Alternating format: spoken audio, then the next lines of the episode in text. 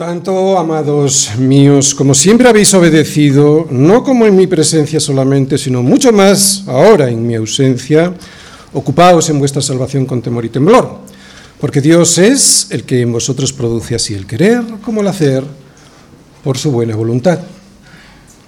Pablo nos acaba de decir que el que comenzó en nosotros la buena obra la perfeccionará hasta el día de Jesucristo. Sí, eso nos acaba de decir con otras palabras, cierto, pero nos está diciendo lo mismo que nos dijo en el primer capítulo, en el versículo 6, que será Dios quien nos lleve hasta su presencia. Y es que esta obra la va, la va, a, llevar Él, la va a llevar a buen término, como siempre lo ha hecho desde el inicio de nuestra salvación, de una manera en la que nosotros seremos responsables. ¿Cómo? Obedeciendo. Que el regalo de la salvación, nos dice Pablo, se cuida obedeciendo, o sea, ocupándonos en Él, que somos responsables de obedecer. Pero al mismo tiempo nos está diciendo que va a ser Él quien va a crear en nosotros los deseos y la obediencia.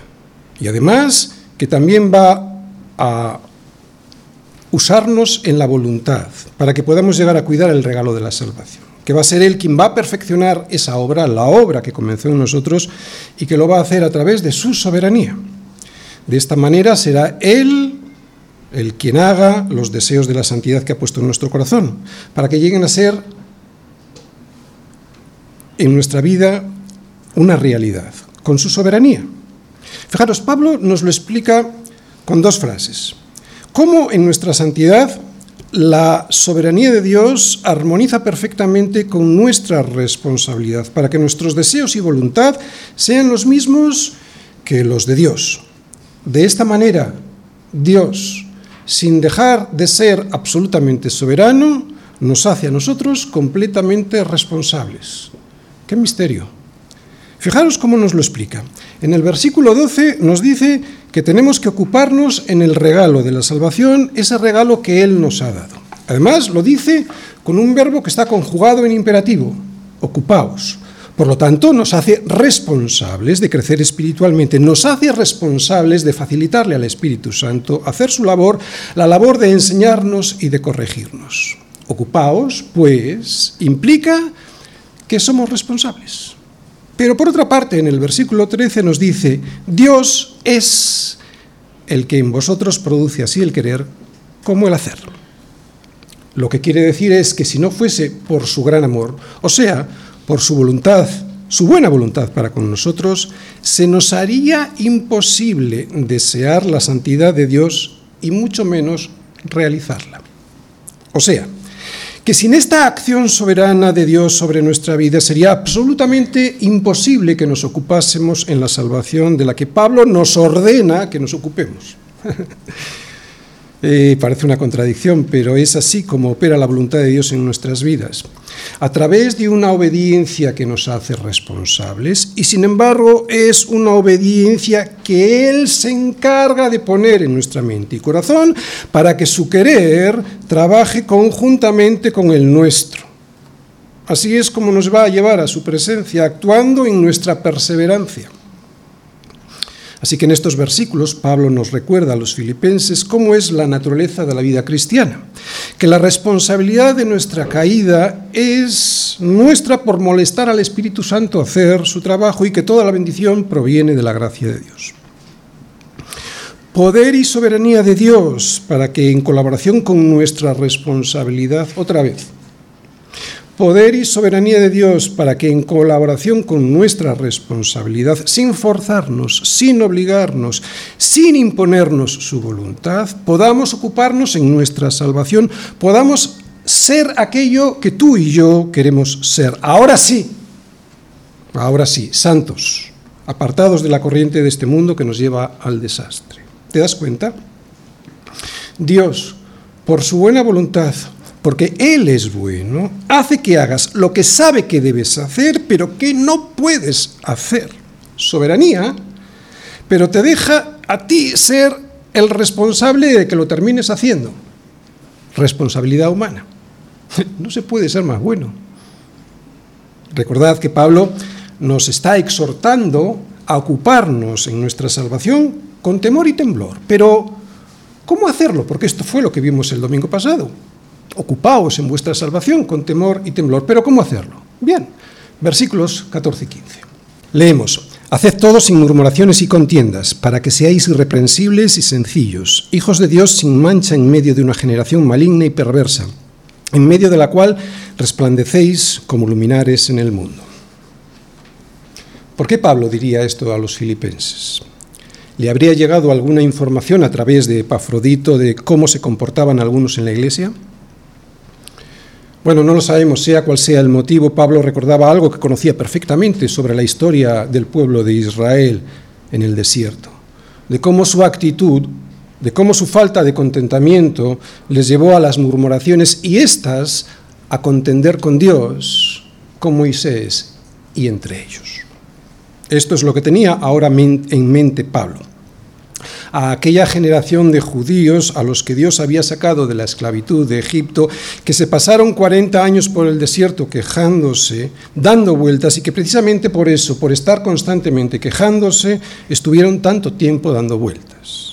No se dedicaron a ocuparse en su salvación, sino que por su actitud de murmuración y contienda ante la bondad de Dios, demostraron un desprecio por la gracia recibida. ¿Cuál fue la gracia recibida? La liberación de la esclavitud. Pablo quería evitarles esto a los filipenses, por eso les recordaba esto del pueblo de Israel, una nación a la que eligió Dios entre todas las naciones, una nación a la que llamó pueblo escogido, una nación a la que estuvo guiando y sobre la que derramó todas sus bendiciones, una nación a la que estuvo protegiendo de todos los peligros que aparecían por el desierto desde el mismo momento en el que salieron de Egipto, una nación a la que le prometió una tierra de la cual fluía leche y miel, y que sin embargo una nación que como pago a todas estas promesas y bendiciones no paraba de murmurar contra Dios y sus pastores, que no paraba de discutir constantemente, que no paraba de quejarse y de decir que si Dios les había llevado al desierto a morir, que mejor era volver hasta Egipto, que allí por lo menos tenían cebollas, ajos y puerros un pueblo tan desagradecido por la libertad que Dios les había dado, que mostraba este desagradecimiento murmurando. Este era su problema, problema del cual nos avisa Pablo, que nos está explicando cómo ocuparnos en nuestra salvación. Fijaos, había en ellos una soberbia que les llevaba al desagradecimiento y de aquí a la murmuración y de esta, porque después de la murmuración lo que viene es contender contra Dios y contra el resto. Se quejaban por todo. Era un pueblo que se estaba constantemente quejando de todo, todo el tiempo. Se quejaban del maná que Dios les había dado para comer. Se, se quejaban del cansancio del viaje. Se quejaban de todo, todo el tiempo. De Dios, de Moisés, de los unos y los otros. Quejas que les llevaban a murmurar y esas murmuraciones terminaban en contiendas. Y en contraste con esto, Pablo nos acaba de mostrar la disposición de Cristo humillándose a sí mismo. Cristo, nos decía, desprendiéndose de su derecho eterno a ser igual a Dios, se hizo uno de nosotros despojándose de toda su gloria, sin protestar, sin murmurar, soportando todos nuestros desprecios para salvar a un pueblo que aún hoy no entiende muy bien semejante sacrificio. Pablo conocía perfectamente el corazón humano porque conocía muy bien la historia de su pueblo, del pueblo de Israel a través de las escrituras, porque se conocía a sí mismo y también porque lo había experimentado este mismo problema en otras iglesias. Por eso les dice a los filipenses, y después de habernos mostrado la obediencia y humillación de Cristo, lo que leemos en los versículos 14 y 15, los volvemos a leer. Haced todo sin murmuraciones y contiendas para que seáis irreprensibles y sencillos, hijos de Dios sin mancha en medio de una generación maligna y perversa, en medio de la cual resplandecéis como luminares en el mundo. Muy bien, hijos inmensamente amados por Dios. Quiero que sepas que Dios va a hacer todo y hasta lo imposible para llevarte con Él. Filipenses 2, versículos del 14 al 15. El tema es el siguiente, ¿cómo ocuparnos en nuestra salvación con temor y temblor, descubriendo al mismo tiempo el amor inmenso que Dios tiene por sus hijos? Y el esquema que vamos a poner será el siguiente. Primera parte, la introducción. Somos hijos de Dios, versículos del 14 al 15. Segunda parte, somos hijos de Dios, pero tenemos una relación con nuestro Padre. O sea, hijos de Dios en relación con nuestro Padre lo vamos a ver en el versículo 14. Tercera parte, hijos de Dios en relación con nosotros mismos, versículo 15. Y cuarta parte, hijos de Dios en relación con el mundo, también en el versículo 15. Empezamos, primera parte. Introducción, somos hijos de Dios. Versículo 14 y 15. Haced todo sin murmuraciones y contiendas para que seáis irreprensibles y sencillos. He subrayado, hijos de Dios, sin mancha en medio de una generación maligna y perversa, en medio de la cual resplandecéis como luminares en el mundo. Muy bien, he subrayado eso porque lo esencial para poder entender bien estos versículos, en realidad lo esencial para entender cualquier parte de la escritura, para entender estos versículos o cualquier parte de la escritura como Dios quiere que lo entendamos, es que Pablo nos dice que hagamos todo esto, todo esto que nos va a decir que hagamos, que lo hagamos como hijos de Dios que somos si separamos esta enseñanza sobre esta base, sobre la base sobre la que se asienta de que somos hijos de Dios, de nuestra condición como hijos de Dios, no tendrá ningún poder sobre nuestras vidas esta enseñanza. De hecho, esta enseñanza se puede dar en el mundo, pero no tiene el poder que tiene sobre los hijos de Dios. ¿Entendéis? Por eso he subrayado esta palabra o, o estas tres palabras, hijos de Dios. ¿Por qué? Porque Pablo no está enseñando como si estuviese enseñando filosofía o psicología dándonos unas instrucciones, sin más. Esta enseñanza, otra vez, sin el poder de Dios en nuestras vidas, sería absolutamente inútil. Recordad lo que acabamos de decir, que es Dios el que produce en vosotros así el hacer como el querer, y además lo hace por su buena voluntad.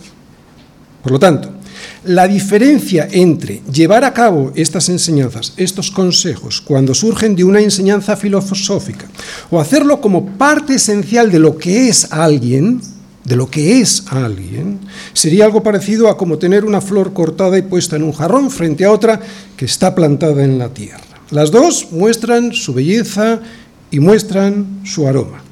La diferencia es que una se muere enseguida y la otra sigue viviendo más tiempo. Por eso puede seguir mostrando su belleza y desprendiendo su aroma por más tiempo. Otra vez, porque cualquier enseñanza de estas si no está basada en el poder de Dios, podemos intentarlo durante un tiempo, pero vamos a terminar por dejar de hacerlo. ¿Entendéis? Por eso Pablo, y yo he subrayado, que tenemos que hacer todo esto como hijos de Dios. Lo de la planta que os he contado es normal, la primera fue separada de la rama que le llevaba la savia que produce vida, y la otra sigue unida a la rama que le da la vida. Esa es la diferencia y no es poca. Por eso Pablo hace pivotar toda su enseñanza sobre este detalle, el ser hijos de Dios, que nos ha podido pasar desapercibido seguramente cuando lo hemos leído, pero que es fundamental, porque de Él nos llega la vida. Solo los cristianos que han puesto toda su confianza en Jesucristo como su Señor y Salvador son hijos de Dios. No vamos a discutir algo tan elemental como esto que algunos intentan refutar, porque lo vemos por toda la Biblia. Todos somos criaturas de Dios, sí, es de verdad. Pero hijos de Dios, no todos. No todos son hijos de Dios. Punto. Solo dos versículos, por si hay dudas de alguien que me esté escuchando. A lo suyo vino y los suyos no le recibieron. Mas a todos los que le recibieron, a los que creen en su nombre, está hablando de Jesús, les dio potestad de ser hechos hijos de Dios. ¿Quiénes son hijos de Dios? ¿Quiénes tienen la potestad de ser hijos de Dios? Aquellos que le recibieron, a Cristo como su Señor y Salvador. ¿Por qué? Porque por naturaleza no éramos hijos de Dios porque el pecado nos alejaba de Él, pero al creer en su Hijo Jesucristo fuimos hechos hijos suyos. Por eso en aquel tiempo estábamos sin Cristo, alejados de la ciudadanía de Israel y ajenos a los pactos de la promesa, sin esperanza y sin Dios en el mundo. Pero ahora, en Cristo Jesús, nosotros que en otro tiempo estábamos lejos, hemos sido hechos cercanos por la sangre de Cristo. ¿Os dais cuenta? Estábamos lejos, fuera de la familia de Dios, fuera de la casa, pero en Cristo, en Cristo, hemos sido hechos de su familia, hechos hijos de Dios. Y eso, nos dice Pablo, implica una diferencia esencial con el resto de las personas. Otra vez, ser hijo de Dios implica una diferencia esencial con el resto de las personas y no ser porque vosotros sois mejores y más que otros pueblos os ha querido el Señor y os ha escogido, ¿verdad? Pues vosotros seréis el más insignificante de todos los pueblos, sino por cuanto el Señor os amó, por pura misericordia. Por eso os ha sacado con mano poderosa y os ha rescatado de servidumbre de la mano de Faraón, rey de Egipto. Somos sus hijos, no por nosotros, es más, a pesar de nosotros, pero somos sus hijos, hijos de Dios por elección y llamamiento. Por eso, por esta elección y por este llamamiento, y no por nosotros, es por lo que somos totalmente diferentes a los que no son hijos de Dios. Es una diferencia esencial y es sobre todo esta diferencia sobre la que Pablo basa su exhortación a hacer todo sin murmuraciones y contiendas. Pero, ¿qué dice de nosotros haber sido adoptados en la familia de Dios? Y por lo tanto, ¿qué dice de nosotros ser hijos de Dios? Vamos a profundizar un poco más. Al haber sido adoptados en su familia, también somos partícipes de su naturaleza divina. Es un gran misterio pero esto es lo que nos dice Dios mismo, que al nacer en el Espíritu, al nacer de nuevo, fuimos regenerados. Regenerados, ¿entendéis esta palabra? Hechos de nuevo. Y en esa acción de regenerarnos se produce un cambio vital en nuestro interior. Recibimos algo de la naturaleza de Dios. Y es que por medio del Espíritu Santo que mora en nosotros, recibimos algo de Dios mismo. No solo fuimos hechos legalmente hijos, es que fuimos hechos distintos. Algo de lo que nosotros somos conscientes cuando vemos el deseo que Él ha puesto en nuestro corazón, un deseo de santidad que antes no solo no estaba, sino que además lo despreciábamos, algo que no queríamos en absoluto. Podíamos ser muy buenos, pero despreciábamos todo lo de Dios. Yo me acuerdo perfectamente de mi desprecio por todas las cosas de Dios antes de que el Señor tocase mi corazón con su Espíritu Santo. Puede que quede mal dicho aquí, pero yo no era un mal chico. De hecho, socialmente era considerado como alguien virtuoso. De joven, en mi comportamiento, yo era considerado alguien bueno. Pero algo cambia en la esencia de nuestra naturaleza cuando Dios nos hace hijos suyos. Como hijos que somos, el Padre se preocupa enormemente por nosotros. Y esto es un privilegio impresionante. Que Dios mismo, estamos hablando de Dios mismo, que se preocupe por nuestra santidad para llevarnos a su presencia, es algo que debemos valorar y que a veces no lo hacemos. Por eso hoy Pablo nos va a llamar la atención sobre este amor que Dios tiene por sus hijos, que somos inmensamente amados por Dios. Dios nos ha hecho santos, apartados de un mundo que va a la deriva. Y ello conlleva unas responsabilidades, creo que todos lo sabemos, pero que son por nuestro bien. Y tenemos que verlo así, no como una obligación contractual después de habernos hecho sus hijos. ¿Y cuáles son estas implicaciones? ¿Cuáles son las implicaciones para alguien que es esencialmente diferente porque es hijo de Dios? Pues la primera tiene que ver con nuestra relación que tenemos con nuestro Padre, y lo vamos a ver en la segunda parte, versículo 14. Aquí vamos a ir viendo las implicaciones de ser un hijo de Dios. Segunda parte, hijos de Dios en relación con nuestro Padre, versículo 14. Haced todos sin murmuraciones y contiendas. Cualquiera que lo lea parece que se refiere a no murmurar ni contender con el resto de las personas, que también pero antes de que esto ocurra con los demás, ¿sabéis con quién lo hacemos primero? Con Dios. Ya lo hemos explicado. Ya hemos explicado lo que les pasaba a los judíos por el desierto al ser sacados de Egipto, que murmuraban y contendían, pero antes de hacerlo entre ellos y con Moisés lo hicieron contra Dios. Dios había elegido a esa generación para sacarles de la esclavitud y como agradecimiento resulta que durante todo el viaje, y nosotros estamos peregrinando, Resulta que a través de todo el viaje no pararon de quejarse contra él. Y claro, terminaban discutiendo también entre ellos y con sus líderes. Esto es lo que tiene Pablo en mente cuando escribe estos versículos. Por eso les ha dicho lo que les ha dicho. Les ha dicho, Dios está obrando en vosotros. Es Él quien produce así el hacer como el querer por su buena voluntad, porque Él es bueno. Pero esto es un proceso, está diciendo Pablo. Vais por el desierto. Es largo. Estáis peregrinando y lo haréis hasta que lleguéis a Canaán, la tierra prometida. Dios os escogió para sacaros de Egipto y os está guiando, al igual que hizo con el pueblo de Israel por el desierto. ¿Veis cómo lo está diciendo Pablo más o menos? Él está produciendo en vosotros así el querer como el hacer. Esos deseos en vuestros pensamientos, esos deseos que pone en vuestra mente y en vuestro corazón a través del Espíritu Santo y que son suyos, os guían por vuestro desierto. Pero cuidado con repetir el error de Israel por el desierto, que no paraban de murmurar y contender, porque lo único que va a producir eso es que Dios os discipline. Y esto proviene de su amor. Por eso titulábamos Hijos amados inmensamente por Dios. Porque lo que Él quiere es que llegues santo a la meta y a tiempo. Porque os ama inmensamente. Filipenses, habrá días en este peregrinaje que no os gustará la comida que os pone en la mesa pero no os faltará nada para alimentaros. Habrá días en los que estéis despistados, pero Él irá delante de vosotros siempre, de día en una columna de nube para guiaros por el camino, y de noche en una columna de fuego para alumbraros, a fin de que no paréis. Nunca se apartará de delante de vosotros la columna de nube de día, ni de noche la columna de fuego. Sí, habrá días que diréis, ¿por qué Dios permite esto en mi vida? ¿Por qué Dios me ha traído hasta aquí si no veo la salida?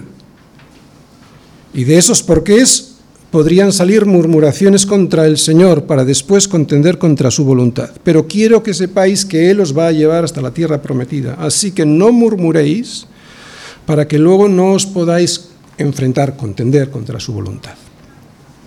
¿Os dais cuenta? Las murmuraciones, al igual que ocurría con los judíos en el desierto, son el primer síntoma de la rebelión contra Dios y contra su voluntad. Uno no se revela sin más si previamente no murmura. Y sin embargo sabemos que la voluntad de Dios es la mejor para sus hijos. Cuando nos quiero que atendáis, cuando nos preguntamos por qué Dios hace esto, por qué Dios ha hecho esto, estamos demostrando falta de fe. Cuando nos preguntamos por qué Dios ha hecho esto, estamos demostrando falta de fe. Y cuando nos falta la fe, es que nos falta el amor por Dios. Porque nadie que se fíe de Dios va a decir, ¿por qué Dios me ha hecho esto? En todo caso, nos podríamos preguntar, ¿para qué Dios ha permitido esto? Que es muy diferente. El por qué surge de la duda. Y esa falta de confianza proviene de la falta de amor por Dios. Así que de cuestionarse el amor de Dios, otra vez, de cuestionarse el amor de Dios, de cuestionarse el amor de Dios es de donde surge la murmuración y de ahí la contienda con Dios. Otra vez, de cuestionarse el amor de Dios o de tenerlo aquí detrás, no cuestionárselo de una manera evidente, pero sino creérselo es de donde viene la murmuración y de la murmuración contendemos contra Dios. Es cierto que cuando todo nos marcha bien, vemos o no vemos esa falta de amor. Pero Dios sí la ve, por eso nos prueba.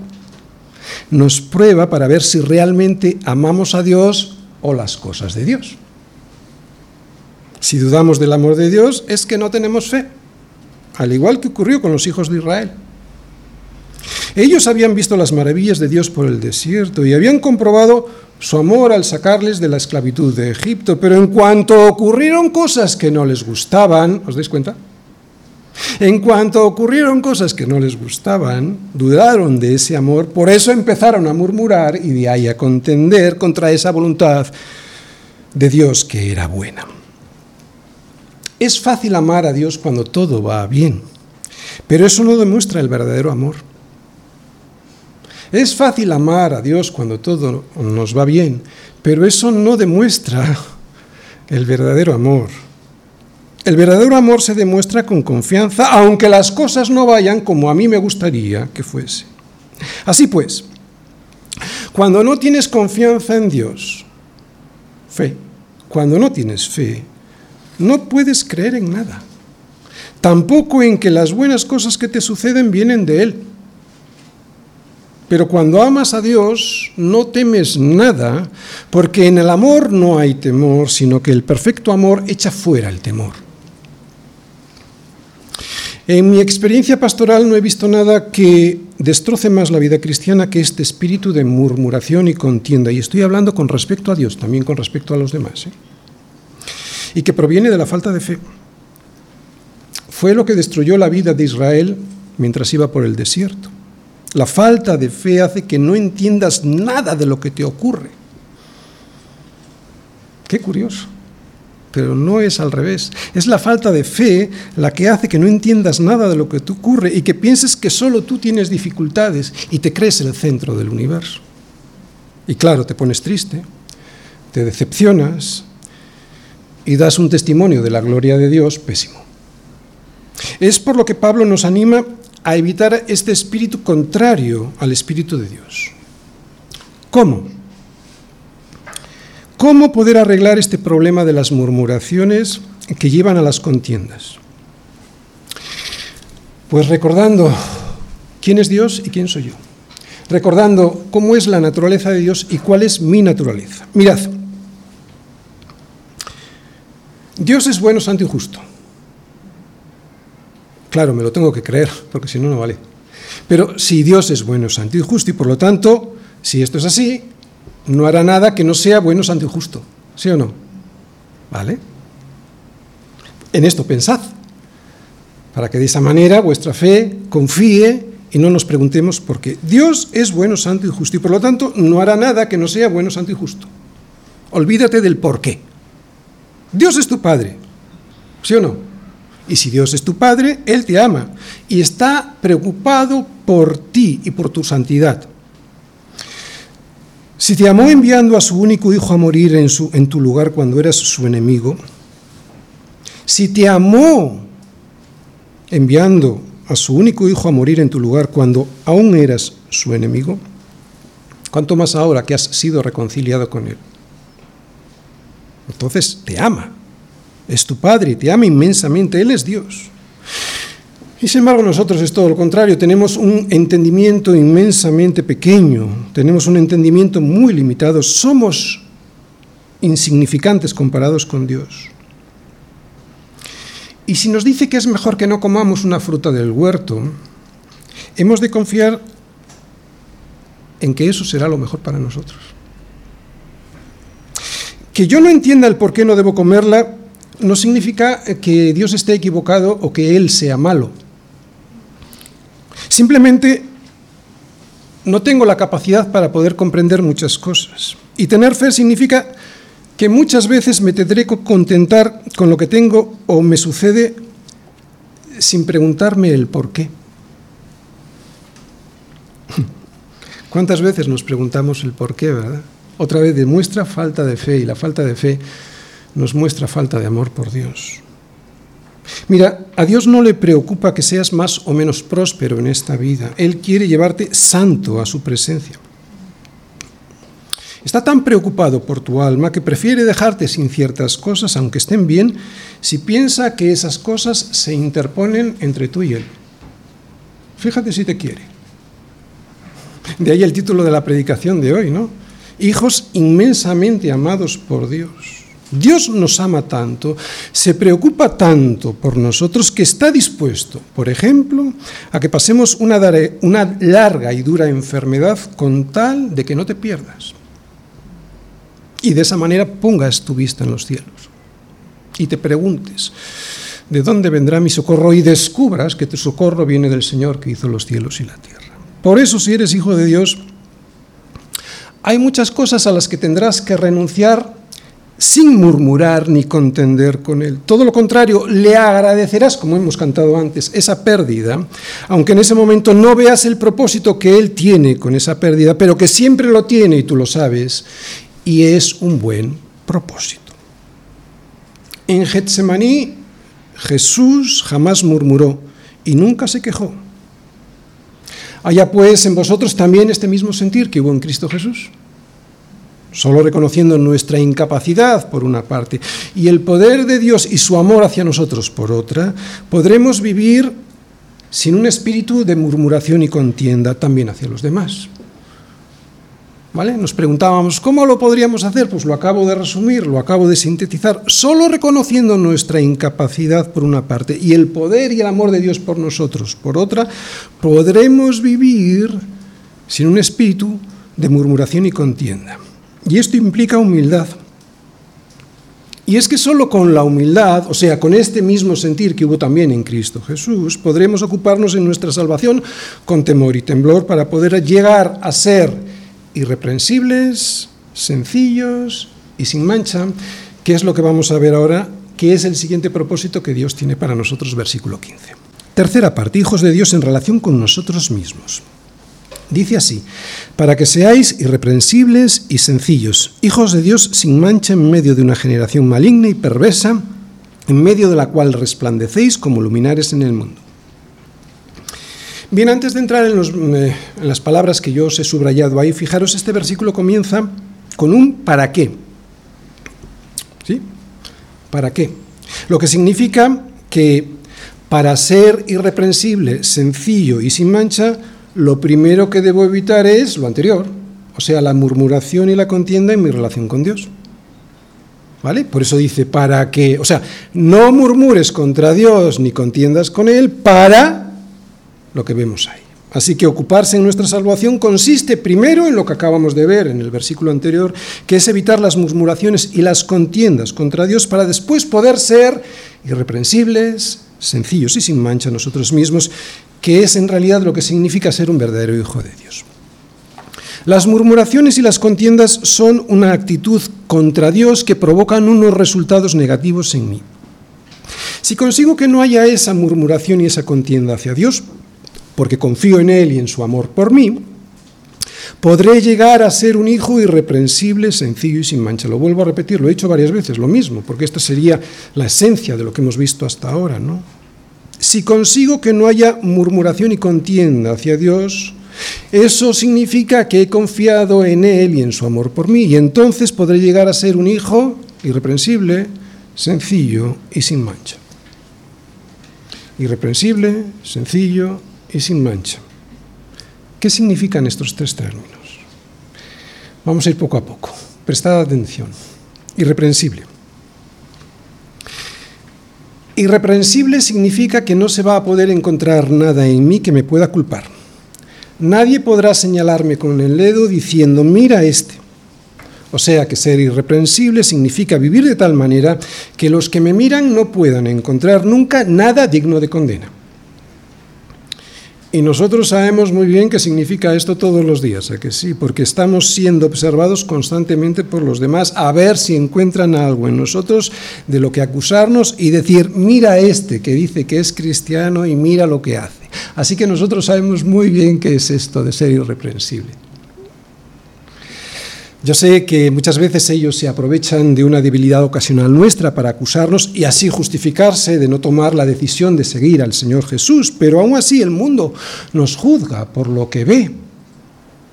Por eso Pablo nos dice que seamos irreprensibles. Es evidente que Pablo nos dice que seamos irreprensibles porque somos hijos de Dios. Sabéis, yo soy padre y los padres vais a entender perfectamente esto. Yo soy padre y sé lo que es mandar a un hijo a un sitio esperando que se comporte como hijo mío y que no me deje en mal lugar. Por lo tanto, nuestro comportamiento de ser irreprensible debe ser ante los demás para que nuestro Padre que está en los cielos no quede deshonrado por nuestro comportamiento. Es algo tan sencillo como esto. Lo sabemos perfectamente, por eso no quiero abundar mucho más en ello. Sencillo. Significa puro, sin adulterar, sin mezcla de maldad, o sea, algo que está hecho de una sola pieza y no de varias piezas. Hoy sí, mañana no, de una pieza. Eso es sencillo. Sencillo debiera ser como realmente soy, no tanto como me ven los demás. Estamos hablando de una cualidad interna frente a lo anterior así como irreprensibles, era algo, aunque procede de mi interior, era algo que pueden ver los demás, Sencillo es algo que también procede del interior, pero que es lo que realmente soy. Irreprensible significa que no debo hacer cosas erróneas, algo de lo que me puedan culpar. Pero sencillo va más allá, implica que ni siquiera debo pensarlas. Otra. Sencillo, sin, sin doble ánimo, de una sola pieza. Otra vez, sencillo significa sin adulterar, sin mancha, sin maldad. Sencillo debiera ser como realmente soy, no tanto como me ven los demás. Vamos a poner algún ejemplo, ya veréis cómo lo entendéis mejor. Por ejemplo, irreprensible significa que no debo cometer adulterio. ¿Sí? Es algo que ven los demás. Otra vez, irreprensible significa, por ejemplo, que no debo cometer adulterio. Pero sencillo implica que cualquiera que mira a una mujer para codiciarla ya adulteró con ella en su corazón. ¿Os dais cuenta de la diferencia? Es lo que nos dice Jesús, que en el reino de Dios no solo mi acción debe estar libre de crítica, irreprensible, sino que mi pensamiento o el motivo por el cual hago las cosas también deben de estar libres de todo mal. Sencillo. ¿Por qué?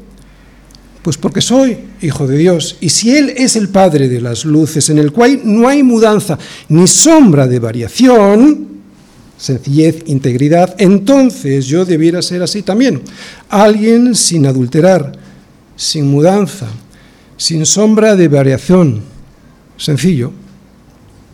Debo ser, pues, irreprensible, que nadie encuentre algo de qué culparme, y aún más sencillo sin mezcla de maldad en mis pensamientos o en mis intenciones. Sin mancha. Bueno, sin mancha es una combinación de los dos términos anteriores, así que sencillo. Sin mancha significa que no debiera haber nada en mi vida exterior ni, ni en mi vida interior que pueda avergonzarme delante de un Dios tres veces santo.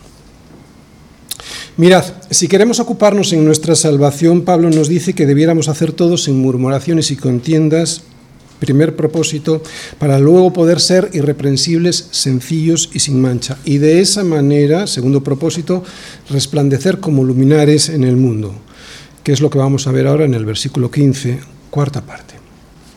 Hijos de Dios en relación con el mundo. Volvemos a leer el versículo 15. Para que seáis irreprensibles y sencillos, hijos de Dios sin mancha, en medio de una generación maligna y perversa, en medio de la cual, y esto es lo que he subrayado ahora, resplandecéis como luminares en el mundo. Muy bien, Dios nos llama a ser irreprensibles, pero no solo en relación, en nuestra relación con Él, sino en relación con el mundo en el que vivimos. Dios no nos pide que seamos irreprensibles para que nos encerremos en un monasterio, gran error de alguna religión que conocemos muy bien, ¿verdad? Sino para que estemos en medio de una generación a la que Él llama maligna y perversa y eh, con un propósito, poder ser luz. La figura que Pablo usa aquí muestra a una generación que no conoce a Dios, por eso está en oscuridad, frente a los hijos de Dios que son como luminares, como faros que alumbran a un mundo que está perdido. ¿Para qué? Para que no se... ¿Qué es un faro en un, en un puerto, verdad? Para que no se pierda, para que llegue a buen puerto. Es el vosotros sois la luz del mundo que nos dice Jesús en Mateo 5:14, en contraste con la corriente de este mundo que es una generación maligna y perversa, ya sea en Filipos, ya sea en Bilbao, ya sea en cualquier ciudad, da igual, ciudad pervertida y llena de idolatría, en la que los filipenses, Filipos, iluminarían, destacarían como estrellas en medio de la oscuridad. Somos diferentes porque nuestro Padre, que es Dios, es diferente. Ya se lo decía Dios a los hijos de Israel. Porque yo soy el Señor, que os hago subir de la tierra de Egipto para ser vuestro Dios. Seréis, pues, santos. ¿Por qué? Dice él, porque yo soy santo. A esto, a ser santos, es a lo que somos llamados en medio de una generación maligna y perversa. Maligno significa lo que es deshonroso, lo que se manifiesta exteriormente, volvemos a la primera parte de, de, irreprensible, recordáis, lo que se manifiesta exteriormente como pervertido y torcido. Es el mal, pero no solo aquí, sino en acción. Es la conducta, es el comportamiento. ¿De acuerdo? Maligno. Perverso. Perverso significa la cualidad interna, en este caso una cualidad distorsionada por el pecado. Así que irreprensible es lo contrario a maligno. Irreprensible en relación con nosotros mismos, maligno en relación con el mundo. Y sencillo es lo contrario a perverso. Sencillo en relación con nosotros mismos y perverso en relación con el mundo. Luminares en el mundo. Es muy sencillo, ¿verdad? Luminar, ¿qué significa? Luminar es un foco de luz, un faro.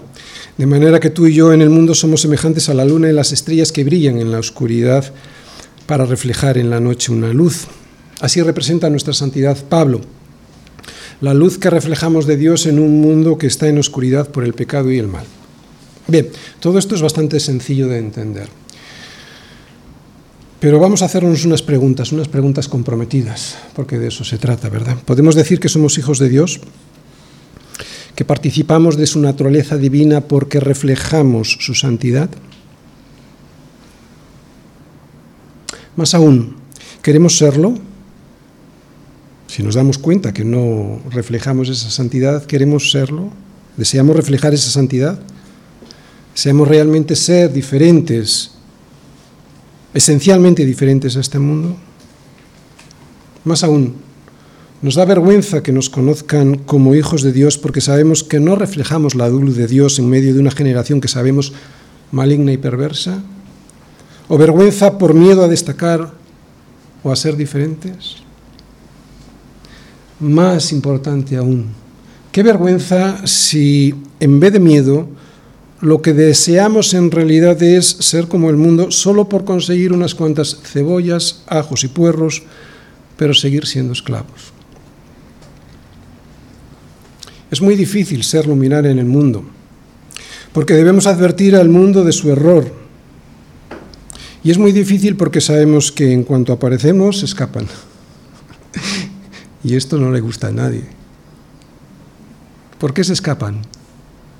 Claro, si eres luz, ¿por qué?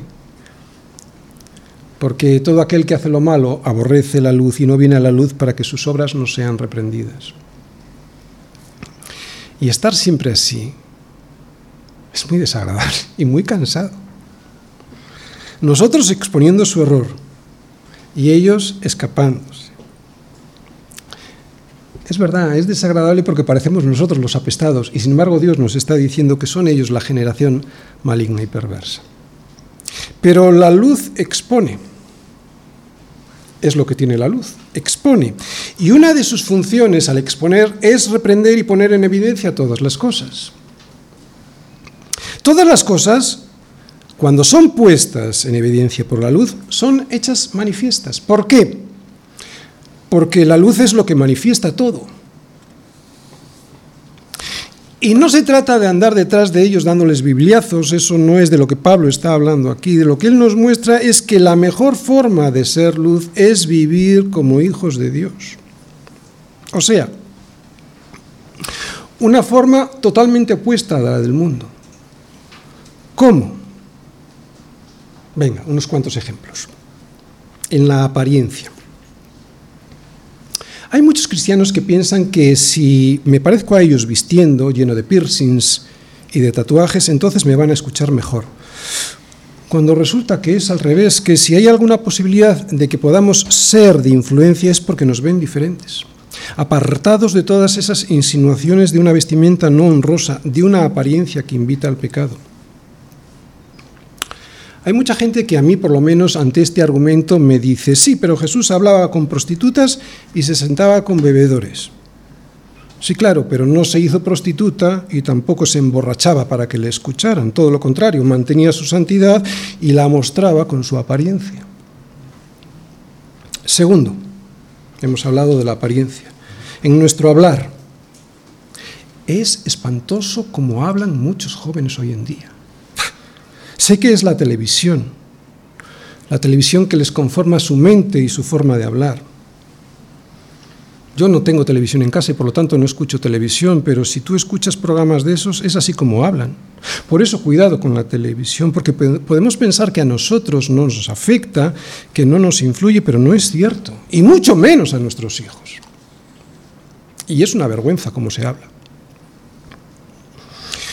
No me gusta ponerme como ejemplo, pero voy a dar un ejemplo. Cuando alguien incrédulo se acerca a mí, sabe perfectamente que no puede hablar como le habla a otros. Él sabe que la luz que yo desprendo le va a dejar en evidencia, por eso delante de mí habla bien. ¿Te das cuenta? No hace falta a veces ni, ni sacar la Biblia para reflejar la luz, me refiero. Otro, las mentiras. Qué difícil. Pero tú y yo con solo decir la verdad ya mostramos al mundo, ya ponemos de manifiesto todas las cosas y reprendemos las obras del mal. Todas esas mentiras de las que tenemos que escapar son parte no de nosotros, sino de una generación maligna y perversa en medio de la cual nos toca vivir. Hemos hablado de la apariencia, hemos hablado también de nuestro hablar, de las mentiras, el orden. Dios es un Dios de orden. Y si somos hijos de Dios, el orden debe ser algo que nos caracterice. El orden en el trabajo, el orden en los estudios, el orden en nuestra casa, el orden en la iglesia. Si estamos en el trabajo, si estamos en casa, si estamos en el colegio, si estamos en la universidad, si estamos en la iglesia, lo que nos debe distinguir de los demás es cómo hacemos las cosas, bien y con orden. Eso es ser luz también. No digo que no saques la Biblia, pero a veces no hace falta ni sacar la Biblia. Hacer un buen trabajo con orden en tu trabajo. Hacer un buen examen y con orden. Llegar a casa y comportarse con orden. No porque sea nuestra casa. Vamos a hacer un desorden de ella. Llegar a la iglesia y llegar a tiempo y que mis hijos se comporten con orden. Incluso llegar a un restaurante y que todos nos comportemos, toda la familia nos comportemos con orden. Antes se decía como Dios manda, y qué bien dicho estaba, ¿verdad? Como Dios manda, claro, con orden. Es así como también podemos ser nosotros luz en medio de una generación maligna y perversa. Pero esto todo, todo esto no se puede hacer, y mucho menos nuestros hijos, si desde casa no lo hemos aprendido nosotros primero y enseñado a nuestros hijos. En esta labor, un matrimonio cristiano es la mejor escuela que podamos dar testimonio de Cristo a nuestros hijos y al resto del mundo a través de un matrimonio que refleja la luz de Dios es el mejor ejemplo que podemos ofrecer de la luz de Dios. Recuerda siempre esto, eres un hijo de Dios y allí donde estés estás representando la naturaleza de Dios mismo. Pero todo esto solo se puede conseguir si estamos asidos de la palabra de vida, que es algo que veremos el próximo domingo. Termino. Un espíritu de murmuración y de contienda es una muestra de ingratitud ante la providencia de Dios. Otra vez, un espíritu de murmuración y de contienda es una muestra de ingratitud por la providencia de Dios. Si nuestro comportamiento es así habitualmente, estaremos ocupándonos en contra de nuestra salvación y no a favor de ella. Dios quiere que nos ocupemos en nuestra salvación con temor y temblor, descubriendo al mismo tiempo que Dios tiene un amor inmenso por nosotros. Dios tiene una preocupación especial por sus hijos, por eso nos va guiando por el desierto, pero nos pide en ese desierto que pase lo que pase, no murmuremos contra sus intenciones, que siempre son buenas, aunque a nosotros no nos los parezca. De esta manera, viviendo con fe, o sea, con confianza en Dios y en sus propósitos, podremos ser irreprensibles, sencillos y sin mancha, en medio de un mundo que es maligno y perverso para ser luz hacia ellos.